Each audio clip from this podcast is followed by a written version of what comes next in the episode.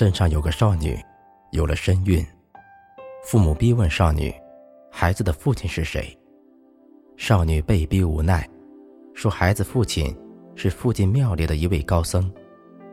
孩子出事后，这家人抱着孩子找到高僧，高僧只说一句：“这样子啊。”便默默地接下孩子。此后，高僧每天抱着孩子挨家挨户讨奶喝，小镇里炸开了锅，说什么都有。高僧被人指指点点，甚至辱骂。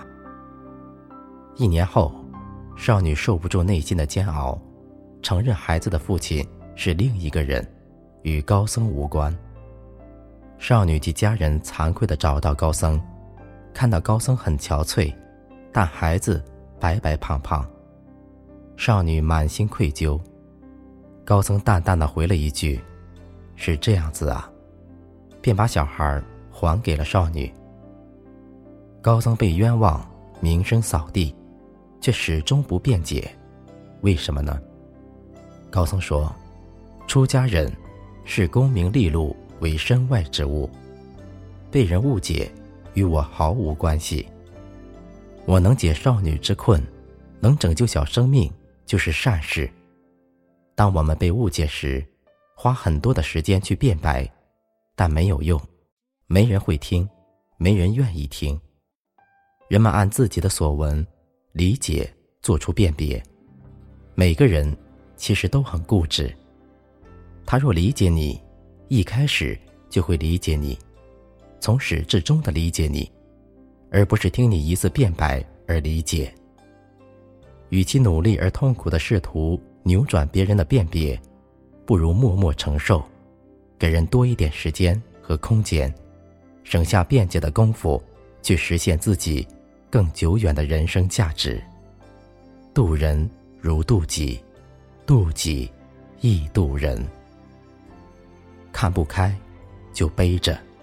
放不下，就记着；舍不得，就留着。等有一天，背不动了，就看开了；记不清了，就放下了；留不住了，就舍得了。所以说，有些事情不要太计较，睁一只眼，闭一只眼，就会过去的。珍惜眼前的人，做好眼前的事。一切都是美好的。阴天不一定会下雨，分手不一定最伤心，憎恨不一定会一辈子，失望不一定是绝望，面对不一定最难过，孤独不一定不快乐，拥有不一定要厮守，沉默不一定是冷漠，失去。不一定不再拥有，失败不一定会放弃，奇迹不一定不出现。凡事都要靠自己。遇到爱你的人，学会感恩；遇到你爱的人，学会付出；遇到你恨的人，学会原谅；遇到恨你的人，学会道歉；遇到欣赏你的人，学会感激。